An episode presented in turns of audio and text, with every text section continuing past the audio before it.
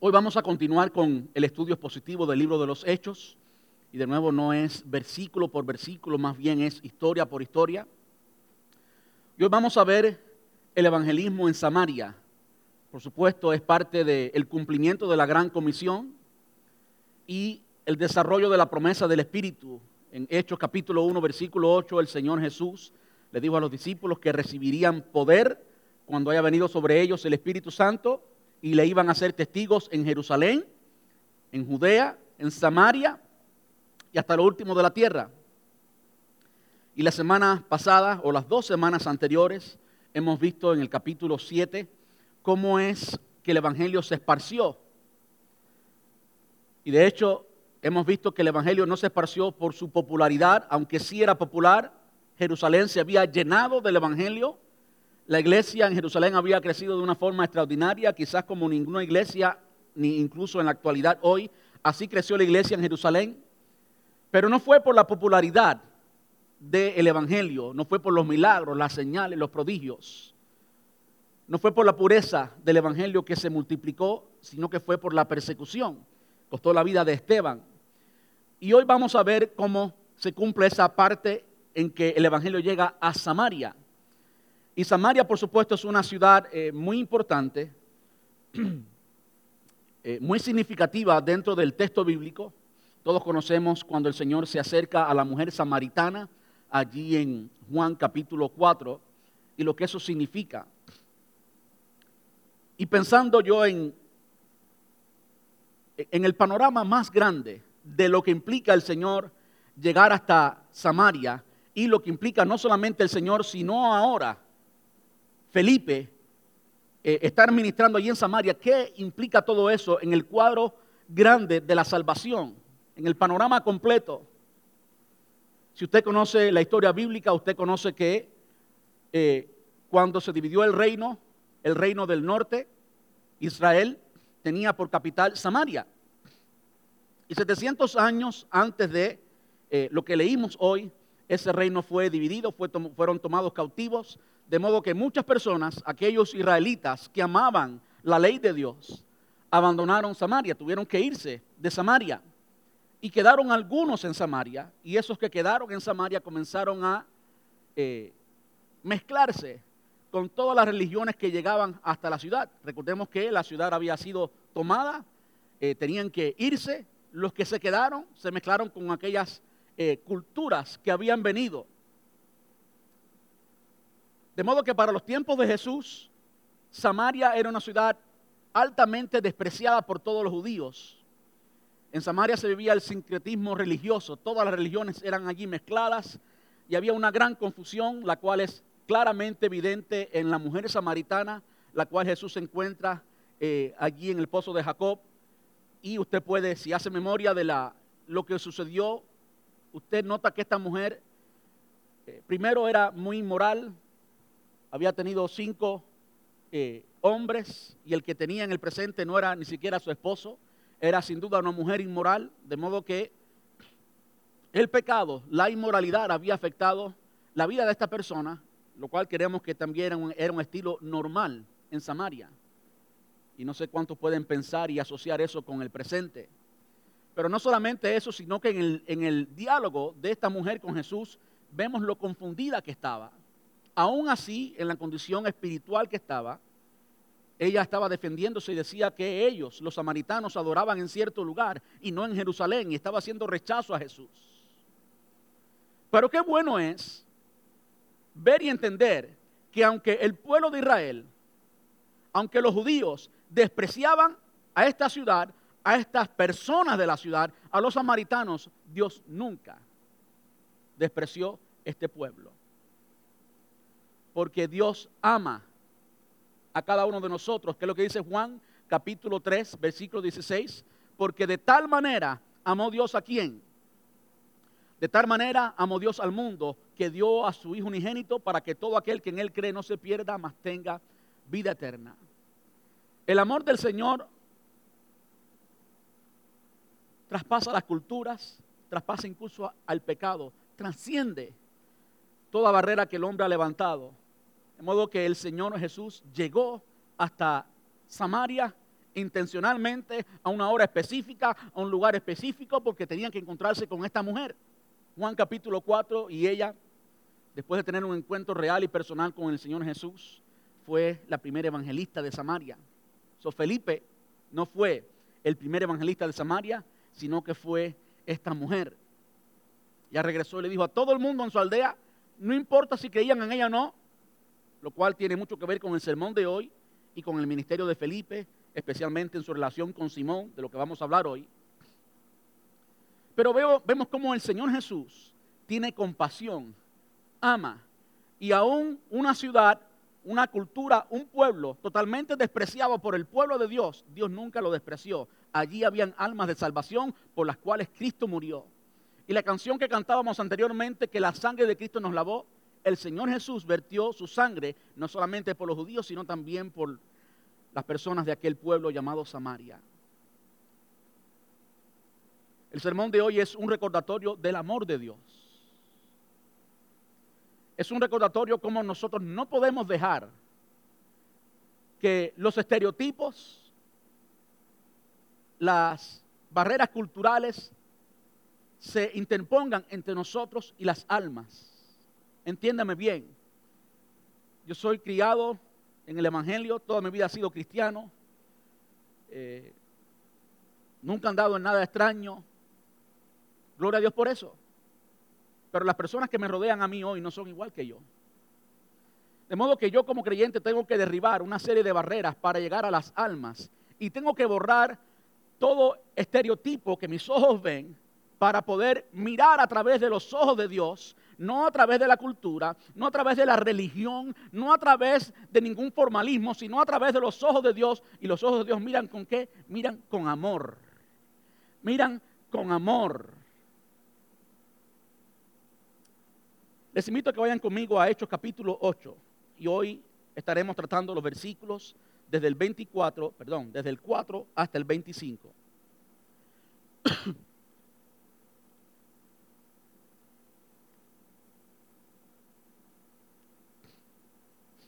Hechos capítulo 4, versículos desde el 4 hasta el 25.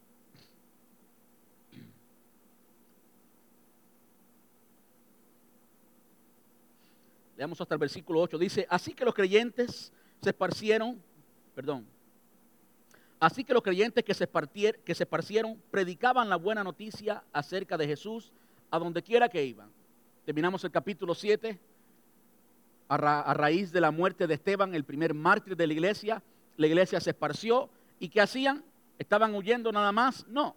La iglesia se esparció porque era el plan perfecto de Dios que la iglesia se esparciera. ¿Qué hacían allí? Predicar al mismo Cristo por el cual habían matado a Esteban, ¿sí o no? Estaban predicando a Jesús donde quiera que iban. Lo cual para mí es un poco contradictorio. ¿Usted no cree?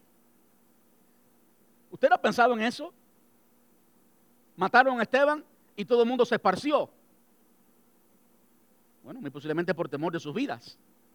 Pero después seguían predicando en todos esos lugares el mismo Jesús por el cual mataron a Esteban. Claro, allí no estaban los escribas y fariseos y eso explica por qué. Eso es lo que el hombre entiende, eso es lo que el hombre ve. Eso es lo que yo puedo razonar hoy. Pero en la mente de Dios, en el plan y propósito de Dios, el Señor dijo, vamos a sacarlos de Jerusalén. Y ese fue el método que el Señor en su soberanía escogió. Y salieron de Jerusalén. Es lo que nos dice el versículo 4. Y donde quiera que iban, predicaban a Jesús. Ahora Felipe, por ejemplo, se dirigió a la ciudad de Samaria y allí le, eh, le contó a la gente acerca del Mesías. Las multitudes escuchaban atentamente a Felipe porque estaban deseosas de oír el mensaje y ver las señales milagrosas que él hacía. Muchos espíritus malignos fueron expulsados, los cuales gritaban eh, cuando salían de sus víctimas, y muchos que habían sido paralíticos o cojos fueron sanados. Así que hubo mucha alegría en esa ciudad. A mí me gusta ver esto que está pasando e interpretarlo de esta manera. El Señor tenía planes con esta ciudad. Esta ciudad no estaba excluida del plan de salvación de Dios. Y el Señor tenía ya a un instrumento llamado Felipe para llegar a esta ciudad. Hemos leído antes de Felipe, no sé cuántos recuerdan el capítulo 6, cuando se escoge a siete diáconos. ¿Verdad que sí? Dentro de los muchos que habían, por seguridad, con seguridad podemos decir más de 20 mil personas, eligieron a siete. Dentro de esos siete estaba Esteban, del cual hablamos en el capítulo 7, y también estaba Felipe. Ahora este Felipe no es Felipe, uno de los discípulos o el apóstol, es otro Felipe, un diácono. Y si usted se recuerda, la función de los diáconos en aquel entonces, la razón por la cual los escogieron era porque había problemas entre las viudas. Las viudas que hablaban griego eran desatendidas. Y por esa razón emplearon a siete hombres llenos del Espíritu Santo, llenos de sabiduría, pero también esos siete hombres hablaban griego, de modo que podían entender su cultura. Uno de ellos era precisamente Felipe. Ya hablamos de Esteban, el protagonista del capítulo 8 es Felipe. De modo que podemos entender lo siguiente. ¿Qué usted ve haciendo a Felipe en los versículos que acabamos de leer? ¿Estaba Felipe en Jerusalén? No. ¿Estaba dónde? En Samaria. ¿Estaba Felipe atendiendo viudas? No. Estaba predicando, estaba sanando, estaba haciendo prodigios, estaba siendo usado por el Señor. ¿Había dejado su función en Jerusalén? Bueno, personalmente sí y no sé si él pues habrá, habrá, delegado lo que él tenía que hacer en Jerusalén. Yo entiendo que quizás lo delegó y lo delegó muy bien, de modo que se estaba haciendo el trabajo aunque él estaba en Samaria. Pero esas son mis conclusiones, no es lo que la Biblia dice. Lo que la Biblia dice es que él estaba en Samaria y allí en Samaria estaba haciendo milagros, de modo que aprendemos una vez más, tal y como lo vimos con Esteban, lo vemos ahora con Felipe, que el llamado a servir en la iglesia no es el límite. Felipe no estaba solamente atendiendo las viudas, no estaba solamente sirviendo, más bien el hecho de que estaba sirviendo demuestra que fue alguien elegido que tenía ciertas cualidades, cierto carácter, un carácter como el de Cristo, que era lleno del Espíritu Santo, que tenía sabiduría y que tenía la disposición para servir. Él dijo, sí, hay que atender a las viudas, allí voy a estar sirviendo, que es una de las virtudes de todo hombre de Dios todo hombre de Dios tiene que ser como el Señor que tenemos, un servidor. Jesús dijo en repetidas ocasiones que él había venido para servir, ¿verdad? De modo que eso es lo que podemos ver en Felipe, pero no se queda allí. De modo que no importa si usted se ha dispuesto para servir en cualquier área de la iglesia, ese no es el fin. Dios quiere que usted sea un instrumento en las manos de Dios, porque ciertamente, ciertamente, cualquier persona diría yo puede comenzar a distribuir el trabajo, los alimentos para las viudas. Ellos tenían cierto criterio, pero analizándolo humanamente, ¿quién puede distribuir alimentos? Yo me imagino que cualquier persona puede distribuir alimentos. Ese es mi análisis, aunque ellos tenían un, criterio diferente. Pero Felipe, por cierto, hizo mucho más que distribuir alimentos. Por lo tanto, aprendemos que el Señor quiere hacer mucho más contigo que simplemente hacer un servicio en la iglesia, hacer algo que sea impersonal. Dios quiere que tú seas un ah, instrumento en las manos de Dios. Ahora ya hemos hablado un poquito de Felipe. Vemos que también hablaba griego, lo cual le capacita para ser un instrumento en las manos de Dios y llevar el mensaje en griego a, eh, a todos los alrededores de Jerusalén, de donde sale Felipe, hablarle a las personas que hablaban griego, todos los que estaban bajo el imperio romano. De modo que vemos otra razón por la cual el Señor lo escoge. Y de nuevo yo estoy analizando este pasaje y pensando cómo es que nosotros podemos aplicar eso a nosotros hoy. La mayoría de nosotros aquí hablamos inglés y español, los dos idiomas más hablados en el mundo entero. Inglés y español. De modo que tú y yo podemos ser instrumentos del Señor en el campo misionero para llevar el Evangelio a muchos lugares. A muchos lugares. No hace mucho fui a un evento misionero y había alguien, eh, un iraquí, eh, predicando. Adivinen quién era la intérprete de este iraquí. Una mexicana. Que cuando dijo que era mexicana yo me quedé sorprendido porque lucía iraquí, pero era mexicana. De modo que el Señor nos ha capacitado a nosotros no solamente con el lenguaje, sino también con eh, el estereotipo que que se puede mezclar con muchas otras culturas, de modo que podemos ser muy útiles en el campo misionero. Así que no me sorprendería para nada que el Señor comience a llamarnos para el campo misionero y que usted comience siendo el que maneja las cámaras o el que interpreta o el que hace cualquier cosa en Iglesia Hispana de Brando, pero termine haciendo milagros, prodigios y llevando el Evangelio a otras partes del mundo, porque ese puede ser el plan de Dios con tu vida. Ahora, hablando un poquito de Samaria, hemos hablado del mensajero, el mensajero ungido por el Señor, y quizás lo más importante de este mensajero que le capacitaba para hacer la obra del Señor era que era lleno del Espíritu Santo, era un siervo ungido por el Espíritu Santo. Ahora hablando de Samaria, Samaria, el campo misionero. Como dije anteriormente, Samaria había sido la capital, la capital del reino del norte de Israel. Y si usted mira Samaria, pues está, está Judea. Perdón. Si usted mira a Samaria, está Galilea, en el medio está Samaria y abajo está Judea. Así eh, está localizado. Y 700 años antes de Cristo fueron tomados cautivos y como ya dije al, inicio, el pueblo que quedó viviendo allí en Samaria se comenzó a mezclar y comenzaron a entrar otras religiones, otras formas de adoración, cosas que al Señor no le agradaba y contaminaron el pueblo de Samaria al punto que para el tiempo de Jesús era una gente totalmente odiada. Ahora, además de ser una gente totalmente odiada, era una gente muy confundida. Muy confundida, por supuesto, por la mezcla de religiones que habían allí. Era gente muy supersticiosa. Y esto abría las puertas o servía como mercado a que una persona tal como Simón el mago fuera el protagonista, fuera parte del capítulo 8. Una persona con la cual eh, Felipe tiene una interacción muy fuerte y más que Felipe, también Juan y Pedro, los apóstoles. los samaritanos fueron generalmente odiados por los judíos. En aquellos entonces Israel se dividió en tres partes, como ya había dicho, Galilea, en el medio Samaria y abajo, eh, y abajo Judea, al sur.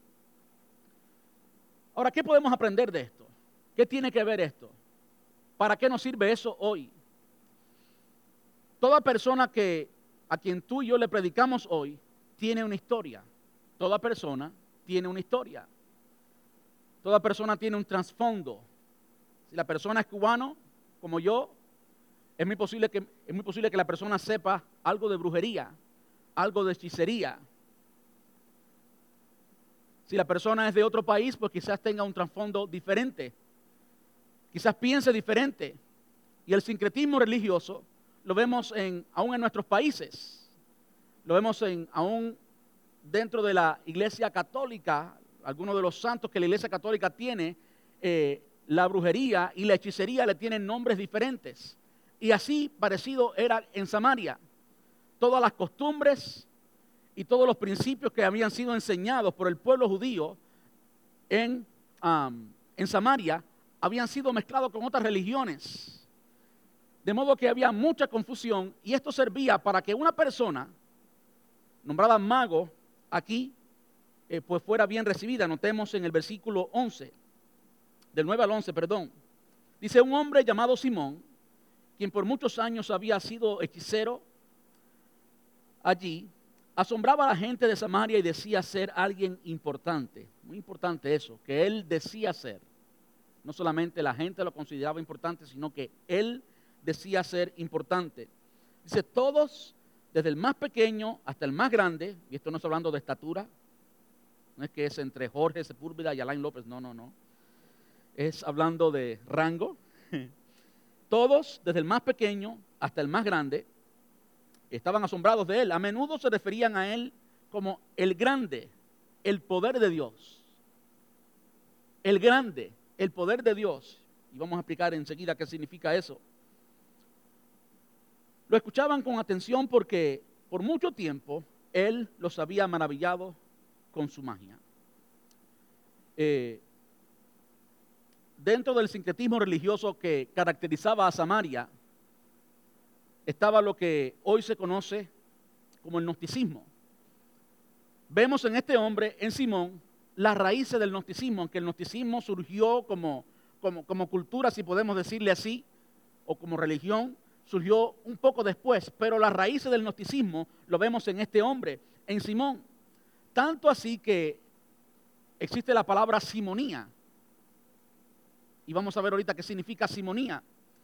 Pero lo cierto es que este hombre había, había engañado y había usado sus trucos mágicos para engañar a mucho pueblo y mucho pueblo le siguió. El gnosticismo es básicamente eh, el conocimiento, un conocimiento secreto o superior. Eso es básicamente lo que es el gnosticismo cuando alguien reclama tener un privilegio espiritual que usted no tiene. Usted sabe que eso se ha metido aún en la iglesia. ¿Cuánta gente en la iglesia hoy creen que alguien tiene un privilegio espiritual que el resto de los creyentes no tiene? Sí tenemos dones diferentes, pero usted y yo somos iguales en términos en cuanto a nuestro acceso a la presencia de Dios. Todos somos hijos, aquí no hay sobrino, ni tío, ni, ni, tatarabuelo. No, no, no. Todos somos hijos e hijas del Señor. Todos estamos en el mismo nivel. De modo que esto el gnosticismo se ha mezclado aún con la iglesia. Cuando creemos que una persona es el profeta o el apóstol y de repente pues todo el mundo tiene que hasta que rendirle soberanía y llamarle hasta papi cuánta ridiculez he ido yo, gente llamándole a una persona papi y mami. Y no he tenido el tiempo en la preparación de este sermón de buscar pasajes que nos dicen que no le llamemos a nadie precisamente eso. Hay un pasaje que lo dice así, literalmente. Alguien que tiene más privilegio y que dice orar más y tener más acceso a la presencia de Dios. Alguien que habla audiblemente con el Señor diariamente y de repente usted cree esa babosería y usted cree que la persona está allá arriba y que usted está aquí. De repente su fe no es suficiente. De repente usted es un cristiano de segunda clase. El gnosticismo y todo eso que viene del mismo infierno se ha mezclado incluso hasta con la iglesia en el presente. Pero hablando fuera de la iglesia, el mormonismo tiene también varios principios del gnosticismo. Y no solamente eh, el mormonismo, sino que hay otras religiones y otros movimientos que también tienen mucho que ver eh, con esto. Se creían ser hasta dioses. Se creían ser dioses. Se creían emanar de Dios. Incluso esta es la forma en que algunas religiones del presente es la forma en que ellos miran a Jesús, como si Jesús fuera algo inferior, inferior a Dios, superior a los hombres, por cierto, pero inferior a Dios doctrina de demonios, no viene de Dios. Se creían ser un ser elevado y ser como dioses, como que emanaban de Dios y tenían poder en diferentes niveles. De ahí viene el término literal en que le llamaban a este hombre que era el gran poder de Dios. Tanto así, tanto así que mucho tiempo después, en Roma, en la ciudad de Roma, eh, Justino, el historiador, nos dice que se le, hizo una estatua a Simón. Y esta estatua abajo tenía un letrero que, que decía Simón Santo Deo, que significa Simón Santo Dios. Así de grande había sido este hombre que había alcanzado tener una estatua, era venerado de esta manera y ha afectado incluso hasta nuestro idioma y los otros idiomas también. Existe lo que es una simonía. Y una simonía viene del hecho de que este hombre quería comprar, quería comprar el Espíritu Santo. Cuando él vio que los apóstoles, pero no hemos llegado allí, así que no quiero llegar eh, entrar en eso ahora, simplemente quiero describir a Simón y quiero que entienda cómo es que lo que caracterizaba a Simón muy bien caracteriza a mucha gente en nuestro campo misionero. Yo creo que eso es la aplicación de lo que podemos aprender de eso. Si no estamos en Samaria, pero estamos en Estados Unidos en un país que practica o que al menos predica la libertad religiosa y que le da la bienvenida a todo tipo de religión, todo tipo de doctrina, y no nos es sorpresa cuántas personas hay confundidas aún dentro de la iglesia. Cuando digo aún dentro de la iglesia, quiere decir que afuera de la iglesia es mucho peor.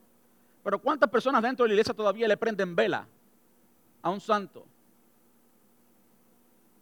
Hay gente dentro de la iglesia que se reúne con la iglesia, que todavía le prende vela a santos, que se pone collares con cosas que yo no sé ni cómo se llaman. que para suerte, y hay tanta superstición y ausencia del Evangelio, yo quiero decirles que el Evangelio es puro. Y el Evangelio solamente con Jesús es suficiente. No hay nada que podamos añadirle, no hay nada que sea necesario, solamente Jesús es suficiente. Amén. Todas esas cosas no vienen de Dios y cuando usted nota cualquier tipo de superstición, cualquier tipo de religión que no tiene base ninguna en la palabra de Dios, no viene del Señor. Los mormones, por ejemplo, tienen este tipo de pensamiento, que el Señor es inferior a Dios, que Jesús no es Dios, sino que es inferior. No viene del Señor. Este hombre, el mago Simón, pues tenía el mercado, tenía su cultura allí, personas que estaban todos confundidos por la mezcla que había, muy semejante a la, a la, gente que tú y yo le predicamos hoy, y pues tenía todo el mundo ganado. No solamente podía hacer magia como un arte, you know, eh, trucos para que no tienen nada que ver con espíritu, como un truco natural, que incluso hay niños de la iglesia que me han hecho trucos a mí, de aquí, aquí en este lugar me han hecho trucos a mí, no, eso no tiene nada de malo, es un truco nomás. Pero hay trucos que van mucho más allá de eso, hay trucos que son operados por demonios del mismo infierno. Si usted no cree en el reino de las tinieblas, pues yo quiero decirle, pues despierte porque el reino de las tinieblas existe. Y las personas que están en su alrededor y mi alrededor pueden estar llenas de demonios o pueden ser personas muy influenciadas por demonios pueden ser engañados por demonios. Hay personas que tienen poder dado por los demonios. Los demonios tienen poder. Satanás tiene poder, no, no es como el de Cristo, ¿eh? pero él tiene poder. No es un poder que pueda hacerme ningún daño en lo absoluto a mí como creyente, ni a ti como creyente. Ningún arma forjada contra nosotros prosperará. ¿eh? Hollarán serpientes y escorpiones y nada os dañará, nada nos, nos, podrá hacer daño a nosotros. Usted no tiene que temer para nada, pero lo cierto es que cuando vamos al campo evangelístico, cuando salimos a predicar, tenemos que tener presente que en nuestro caminar hay muchas personas identificadas como de Samaria, hay muchas personas confundidas, muchas personas que tienen de esta religión y de aquella y de aquella y de aquella, y se creen creyentes o se creen, pero no. Lo que están es confundidos. Ahora hay algo bueno en todo eso. Y lo bueno es lo siguiente, lo bueno es que esas personas pueden estar buscando a Dios. Pueden estar buscando a Dios, pero como no se encontraron con un creyente que practica su responsabilidad de evangelizar, se encontraron con un hechicero, se encontraron con un budista, se encontraron con un musulmán o cualquier otra religión que le enseñó lo incorrecto y están buscando de Dios y le dicen, este es el camino a Dios, de esta forma puedes llegar a Dios. ¿Y a quién ustedes creen que va a seguir? Van a seguir a esa persona. Ahora, hay algo más que caracterizaba a Simón, y es algo muy importante, y es el orgullo que tenía Simón. Él decía ser alguien grande. Una cosa es que digan que tú eres grande y otra cosa es que tú digas que eres grande, lo cual es una muestra de orgullo, por supuesto. Y tenemos que recordar que el orgullo fue precisamente el pecado que destronó a Satanás. Satanás no siempre fue el diablo. Satanás en un momento fue el arcángel que dirigía la alabanza en el reino de los cielos. Satanás sabe muy bien lo que es la gloria. Y el orgullo, llenó el corazón de Satanás y fue lo que destronó a Satanás, el querer ser igual a Dios. Y usted puede ver eso en, en el intercambio que tiene con Adán y Eva, como en lo que Satanás le dice a Eva está lo que hay en su corazón, que él quería ser igual a Dios. Él quería tomar el lugar de Dios. Pero no solamente de Satanás, sino también de los demonios y de todo hombre que ha sido rechazado por el Señor, como Usías, que terminó con lepra, y todo hombre que ha sido orgulloso es rechazado por el Señor. Yo quiero traerle algunos pasajes bíblicos para que usted entienda el peligro del orgullo. El orgullo es ese pensamiento que nos dice, yo soy suficiente, yo no necesito de Cristo. Yo puedo hacerlo, mírame cómo estoy, estoy bien. Salmos 10, verso 4, dice, los malvados son demasiado orgullosos para buscar a Dios. Parece que piensan que Dios está muerto. Son demasiado orgullosos para buscar a Dios. Proverbios 8:13 dice, todos los que temen al Señor odiarán la maldad. Por eso odio el orgullo y la arrogancia, la corrupción y el lenguaje perverso. Proverbios capítulo 16, versículo 5, el Señor detesta a los orgullosos, los detesta. Ciertamente recibirán su castigo. Y por último, Santiago capítulo 4, versículo 6, Él da gracia con generosidad, como dicen las escrituras. Dios se opone a los orgullosos, pero da gracia a los humildes. Dios se opone a los orgullosos, pero da gracia a los humildes. De modo que algo que caracterizó y que caracteriza a mucha gente a la que tú y yo le predicamos hoy es precisamente el orgullo. Yo soy suficiente. Yo estoy bien. Yo no, yo no necesito a nadie. No me vengas a predicar porque yo estoy bien. Mira lo bueno que yo soy. ¿Verdad que sí? Que todos nosotros nos, nos hemos encontrado con personas así. Eso describía este eh, mago. Ahora, algo que también eh, podemos ver acerca de este mago era su perspectiva en cuanto a la salvación. Y podemos ver en los versículos del 12 al 13. Dice, pero ahora la gente creyó el mensaje de Felipe sobre la buena noticia, el mensaje del Evangelio. Así se conoce el Evangelio en el, en el pasaje que estamos leyendo, la buena noticia. Eso es lo que es Evangelio acerca del reino de Dios y del nombre de Jesucristo. Como resultado, se bautizaron muchos hombres y mujeres. Me gusta esto porque el título del sermón de hoy es Predicándole a los lobos, hablando de Simón, predicándole a los lobos. De modo que hay cierto enfoque en aquellos que son lobos y que pasan por todo el ritual, podemos decir así, por todas las etapas de la vida cristiana pero nunca llegan a una conversión. Esos son lobos. De modo que si nos enfocamos en ese lobo, textualmente Simón, pues quizás usted se desanime. Pero cuando usted mira el contexto, usted se da cuenta que como resultado se bautizaron muchos. Simón era uno solo, pero muchos hombres y mujeres se bautizaron.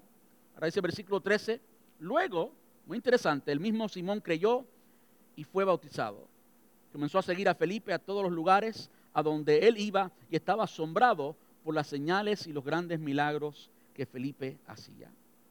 No es por gusto que Lucas nos dice estos detalles acerca de, acerca de este mago, acerca de Simón, que él seguía a Felipe por, lo cual indica el propósito, la razón por la cual le seguía, eh, porque estaba asombrado por las señales y los milagros que Felipe hacía. Ahora podemos ver que este hombre, primero que nada, era un mago, entienda el, panorama, era un mago, hacía muchas señales, muchos prodigios, muchas, muchos trucos, mucha gente le seguía desde el más pequeño hasta el más grande, toda Samaria estaba anodada con este hombre, wow, el gran poder de Dios, lo máximo. ¿Verdad que sí?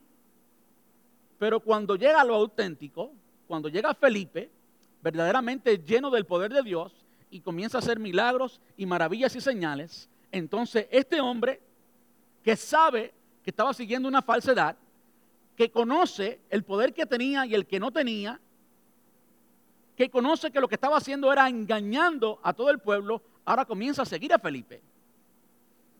¿Qué nos dice eso a nosotros hoy? Que lo que tú y yo tenemos que ofrecer, escúcheme bien, lo que tú y yo tenemos que ofrecer es siempre superior, es siempre mejor, es el estilo de vida superior. que No se engañe, no se deje engañar por el, estilo, eh, por el estilo de vida que cualquier persona lleve.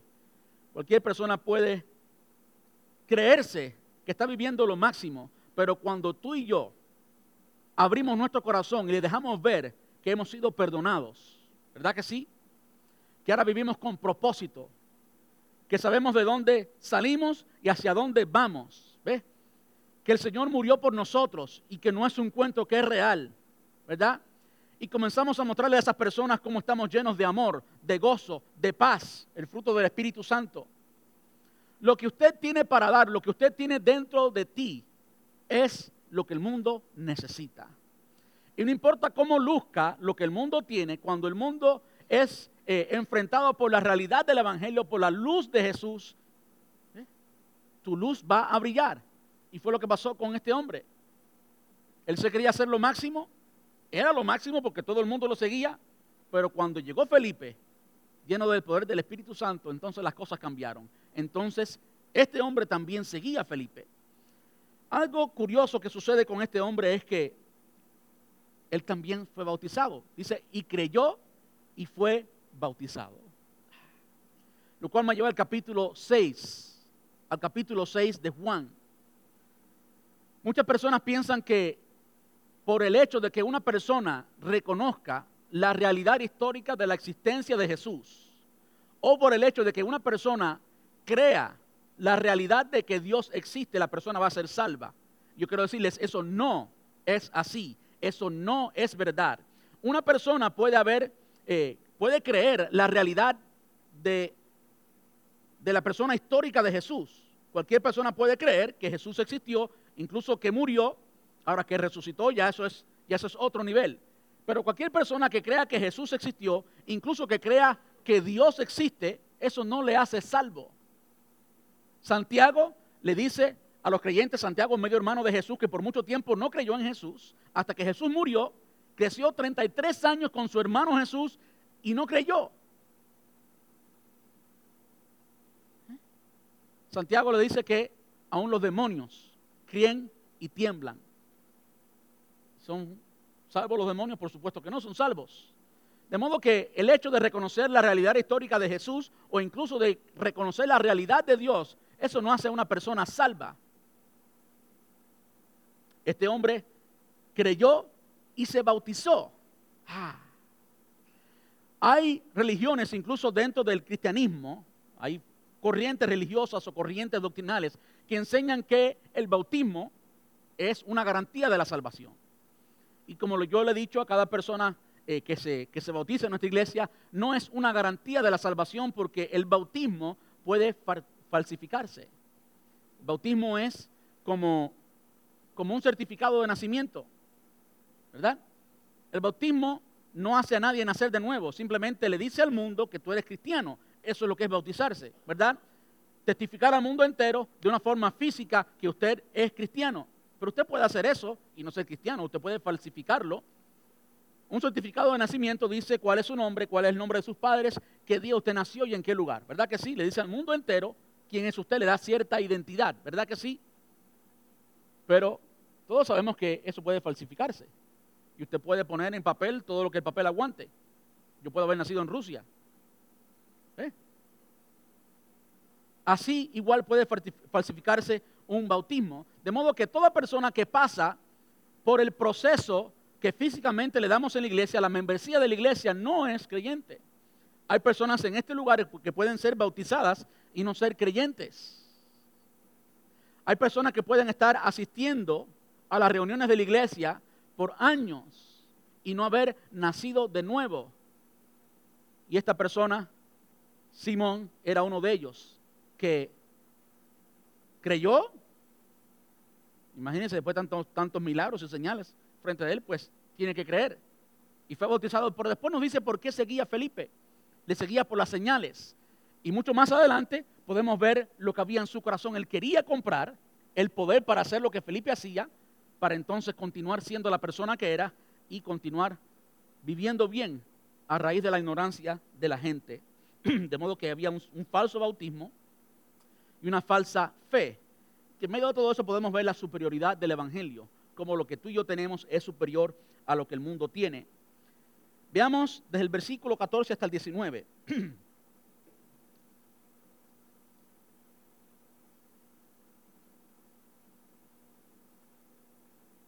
Cuando los apóstoles de Jerusalén oyeron que la gente de Samaria había aceptado el mensaje de Dios, enviaron a Pedro y a Juan allá en cuanto ellos llegaron, oraron por los nuevos creyentes para que recibieran el Espíritu Santo. El Espíritu Santo todavía no había venido sobre ninguno de ellos, porque solo habían sido bautizados en el nombre del Señor Jesús. Entonces Pedro y Juan impusieron sus manos sobre esos creyentes y recibieron el Espíritu Santo. Cuando Simeón vio que el Espíritu se recibía cuando los apóstoles imponían sus manos sobre la gente, les ofreció dinero para comprar ese poder. Déjenme tener ese poder también, exclamó, para que cuando yo imponga mis manos sobre las personas, reciban al Espíritu Santo. De modo que eso demostró lo que había en su corazón y es por eso que el, apóstol Pedro le responde lo que está en, los versículos que siguen. Ahora, en, esto, en estos versículos del 14 al 18 hay algo muy importante que tiene mucho que ver con la doctrina, lo que creemos y lo que no creemos, y yo creo que muchas veces, pero muchas veces es mal interpretado. ¿Por qué es mal interpretado? Usted puede creer, como yo creo, que cuando una persona recibe a Jesús como su Salvador, cuando una persona pasa por ese proceso en que el Espíritu Santo lo convence de pecado, no hay persona, escúcheme bien, que pueda llegar a Jesús sin el convencimiento del Espíritu Santo. No hay nadie, absolutamente nadie, que por su propio análisis lógico entienda, realice que necesita de Dios y por ende venga a recibir a Jesús. Siempre que una persona eh, es consciente o siempre que una persona confiesa al Señor como su Salvador, llega a esa, a esa decisión, es porque el Espíritu Santo ha convencido a esa persona. La palabra nos enseña que parte de la función del Espíritu Santo es convencer al mundo de pecado, ¿verdad que sí? De modo que antes de la conversión, el Espíritu Santo comienza a tratar con la persona y hace ver a esa persona lo pecador que es y la necesidad que tiene de Cristo. Y por supuesto, el Espíritu Santo usa personas para eso. Vamos a verlo en el próximo, en el próximo sermón, hablando del el etíope. Pero hablando de Simón y hablando de, estas personas en Samaria que recibieron el Espíritu Santo, el bautismo en el Espíritu Santo, aún después de haber creído. Entiendan esto. El Espíritu Santo trata, con la persona hasta la conversión.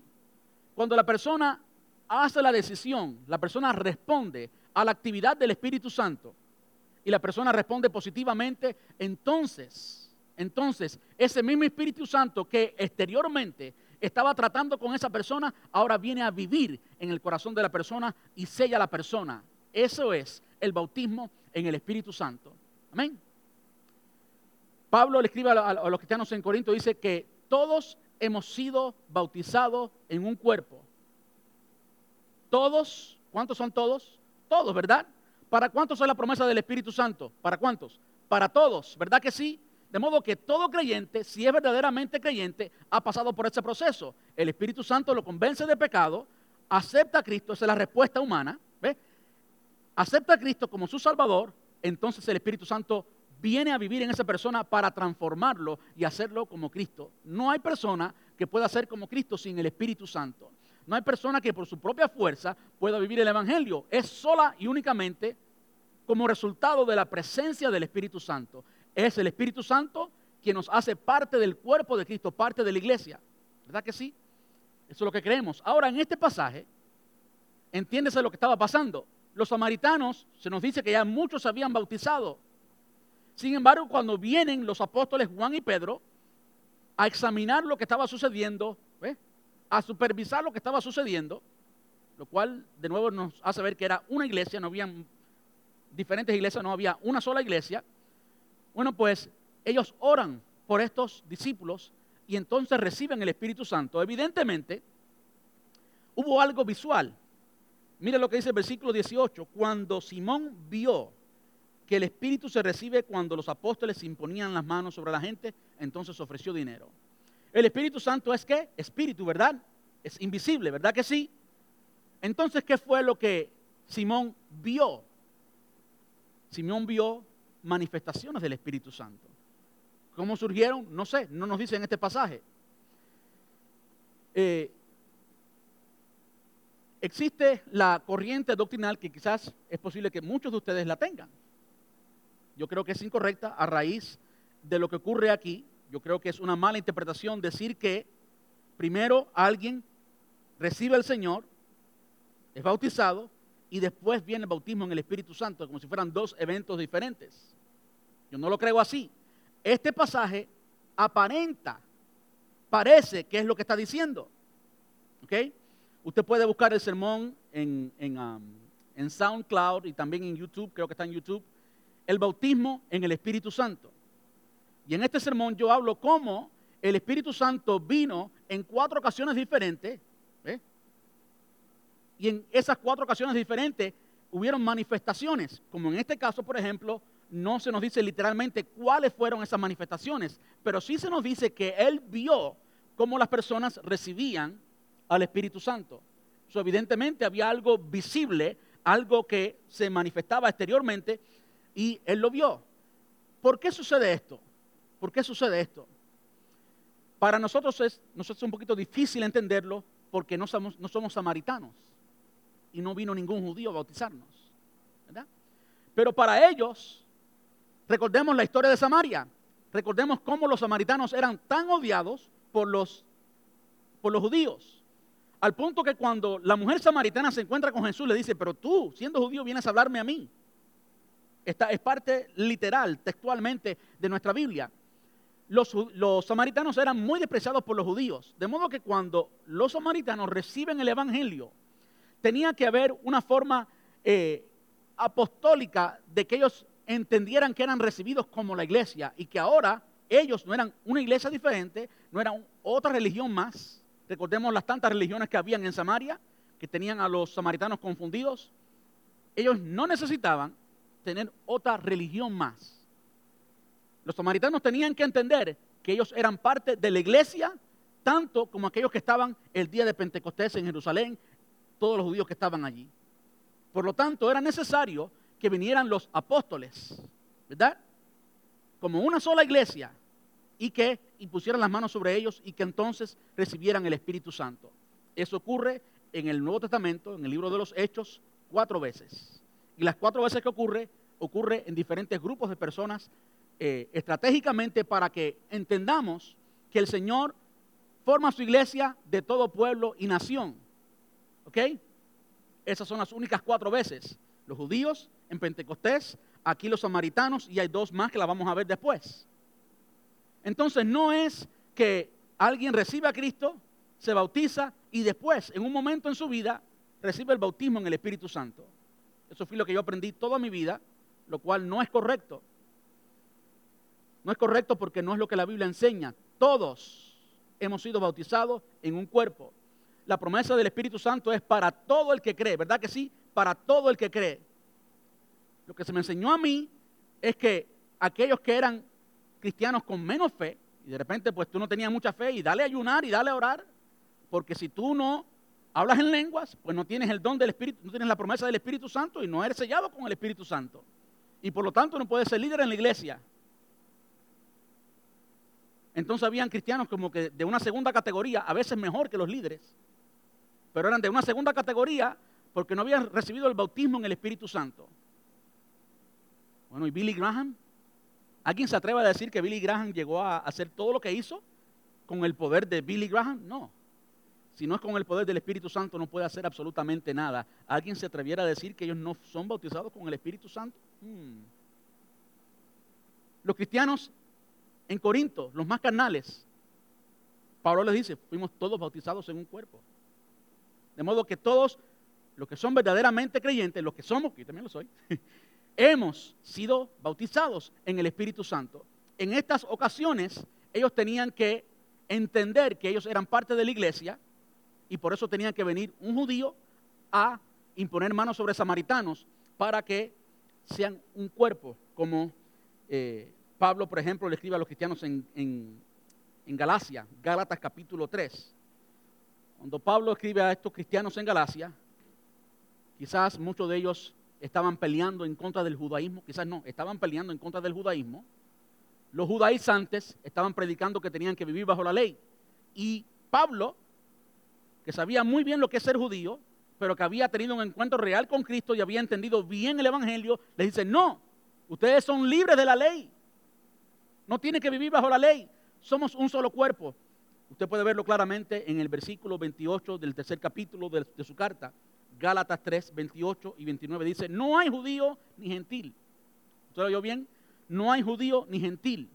Nosotros hoy en América nos es difícil entender la, la dinámica cultural que había entonces, pero es muy visible en nuestra Biblia. No hay judío ni gentil, esclavo ni libre, hombre ni mujer, porque todos ustedes son uno en Cristo Jesús.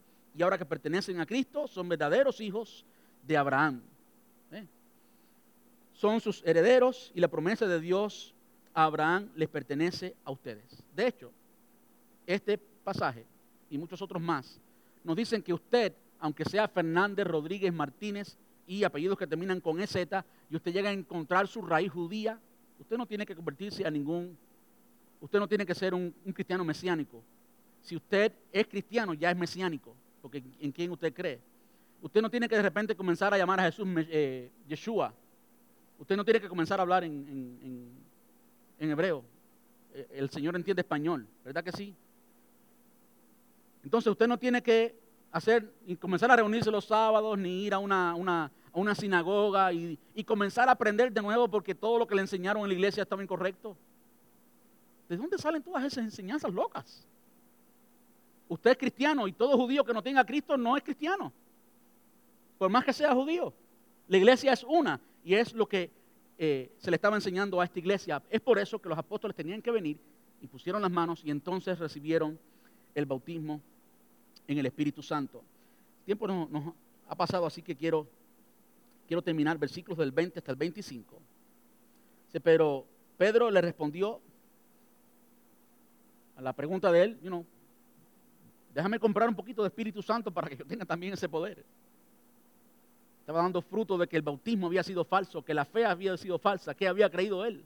Había creído lo que, lo que le convino creer para ser parte del equipo e ir con la iglesia y con los apóstoles a todos los lados. Pero interiormente no había sucedido nada. ¿eh? No había nacido de nuevo. No se había arrepentido de sus pecados. Todo lo que había en su corazón era él todavía. Quería, quería ser grande y quería manipular a los apóstoles y hasta el Espíritu Santo. Comprado y todo, imagínense. Que tu dinero, eh, que tu dinero se destruya junto contigo por pensar que es posible comprar el don de Dios. Tú no tienes parte ni derecho en esto porque tu corazón no es recto delante de Dios. Algunas personas piensan que este hombre era salvo. Este hombre no era salvo, aunque se hubiera bautizado, aunque hubiera dicho que, había, que había creído. Los frutos, por sus frutos los conoceréis. Y el fruto de él era avaricia, era manipulación, era mentira, por lo tanto no era creyente y las palabras del apóstol Pedro lo confirman. Tú no tienes parte ni derecho. No tienes parte, tú no eres cristiano. Punto. Arrepiéntete de tu maldad y ora al Señor. Tal vez Él perdone tus malos pensamientos porque puedo ver que estás lleno. Eso también es algo que, que caracteriza a alguien que está perdido, a alguien que no tiene a Cristo. Porque puedo ver que estás lleno de una profunda envidia y que el pecado te tiene cautivo. Más claro ni el agua. No sé cómo hay personas que puedan creer que este hombre era salvo. No era salvo. Incluso lo que, lo que continúa, tal vez le, arrepiéntete de tu maldad y ora al Señor. Tal vez Él te perdone tus malos pensamientos porque puedo ver. Y termina diciendo, ciertamente eh, recibirá su castigo. De modo que eso caracteriza de nuevo a alguien que no que no es salvo. ¿Qué podemos, ¿Qué podemos aprender y qué es lo que el Señor nos está diciendo aquí? Nótese que cuando, cuando Pedro se encuentra con esta persona, hay una interacción. Cuando Pedro identifica lo que había en el corazón de la persona, la mala intención, lo reprendió. Lo reprendió porque para una condición severa de rechazo, de orgullo, de autosuficiencia, se necesita una reprensión severa. En los días de hoy se nos ha hecho crecer, se nos ha hecho creer, aún dentro de la iglesia, que el evangelio es predicar que Jesús es bueno y pasarle la mano a todo. ¿Ok? Se nos ha hecho crecer que no podemos hablar nada que sea ofensivo. Yo quiero decirles, el evangelio es ofensivo.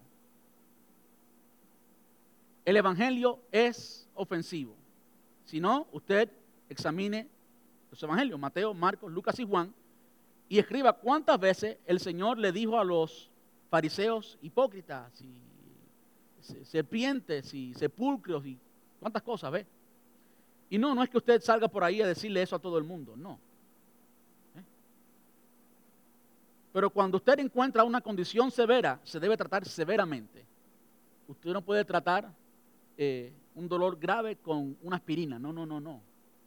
Cuando la condición es severa, el tratamiento tiene que ser severo. Y hay cosas que no se resuelven con medicamentos, hay que hacer cirugía, hay que meter la mano y extraer.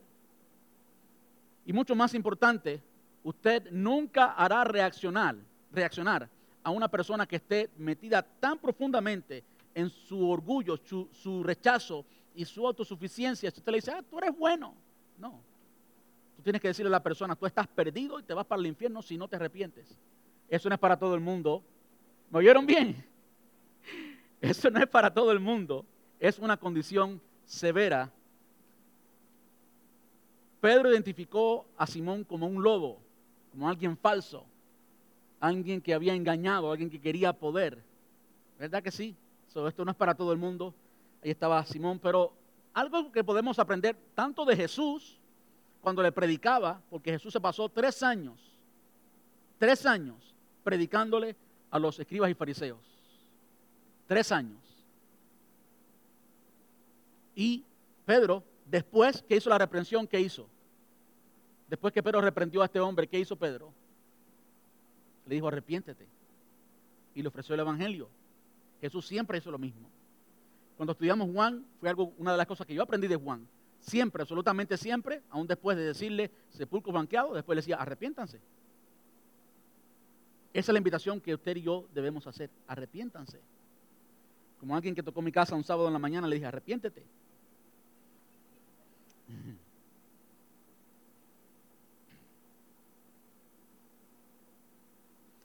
Cuando miramos al panorama completo de lo que sucede allí en Samaria, ¿qué podemos aprender? Bueno, podemos aprender que sí, este fue Simón, y acordémonos que Simón era alguien que había cautivado la atención de todo el mundo en la ciudad, ¿sí o no? Todo el mundo en la ciudad. No era alguien desconocido, inocentico, pobrecito. No, no, no, no. Era alguien que tenía la atención de todo el mundo y por eso se le trató como tenía que ser tratado para que el Evangelio llegara a las personas. ¿Por qué? porque Samaria ya era una ciudad confundida, históricamente confundida por las tantas corrientes religiosas que tenía, las tantas costumbres, la superstición. Y este hombre estaba siendo un instrumento del mismo enemigo para evitar que el Evangelio llegara. Es por eso que el Evangelio tenía que llegar con poder, con señales, con prodigios, con milagros. Ahora, cuando tú y yo nos enfrentamos a este mundo, las personas de este mundo, los que te rodean a ti y a mí, están confundidos están confundidos y es por eso que tenemos que predicar la verdad y rechazar la mentira. Es por eso que Dios necesita a gente como tú y como yo. El Señor necesita muchos Felipes, muchas Felipes. El Señor necesita personas que vayan y hablen la verdad, personas llenas del Espíritu Santo y personas que no tengan temor predicarle incluso a los mismos lobos. Amén. Entonces, cuando salgamos a predicar, tenemos que tener consciente que cada persona tiene una historia, cada persona tiene un, trasfondo y tenemos que saber de dónde viene la persona para identificar por qué la persona es como es y por qué la persona cree como cree, para que entonces, partiendo de ahí, usted le predique como debe predicarle. Algo que el Señor Jesús hizo siempre es que Él fue relevante a su cultura. El Señor fue relevante a su cultura. Cuando el Señor dijo, yo soy la luz del mundo, donde estaba en el templo, rodeado de luces, porque era un momento donde se usaban mucho las luces. Fue entonces que dijo, yo soy la luz del mundo. Y así en cada, eh, en cada evento el Señor usó las condiciones para entonces predicar. Nosotros tenemos que hacer lo mismo. Lo vemos aquí con ah, Felipe y lo vamos a ver en los versículos que siguen con el etíope. Este hombre es un ejemplo de un falso creyente de alguien que es un lobo rapaz, por eso le titulé el sermón predicándole a los lobos. La semana que viene vamos a oír de una verdadera conversión y cuáles son los elementos necesarios para que usted pueda hacer un evangelismo eficiente. ¿Cuántos quieren oír eso? Predicar este sermón para mí fue muy difícil, pero de la semana que viene va a ser mucho más fácil. Voy a disfrutarlo un poquito más, porque se trata de cómo, algo que la iglesia debe entender, cómo usted va a ser yo creo que, hablando ahora de nuestra iglesia local, yo creo que ya el Señor nos ha comunicado lo siguiente, que tenemos que evangelizar, ¿verdad que sí? Que no podemos continuar nuestra vida cristiana sin predicarle a alguien. No podemos. No podemos. Ahora usted se pregunta, ¿cómo? Bueno, el domingo que viene usted va a entender cómo. Y ya hoy ha entendido cómo. Eh, el campo misionero en el que estamos trabajando, si hablamos de América, es un campo misionero muy confundido, donde hay tantas religiones, tantas corrientes doctrinales, que aún dentro de la iglesia se han metido dentro de las iglesias evangélicas. Entonces, ¿cuánto más fuera del mundo? Usted tiene que estar muy claro, muy convencido y muy preparado y tiene que saber qué es lo que está haciendo y a qué se está enfrentando para que entonces tenga éxito. Porque si usted no es entrenado, digamos, para boxear, nunca se ha entrenado, no le han enseñado ninguna táctica y usted comienza a, boxear con alguien entrenado, usted va a perder, ¿verdad que sí? No tenemos que entrenarnos, tenemos que aprender cómo. Amén. Vamos a estar puestos en pie.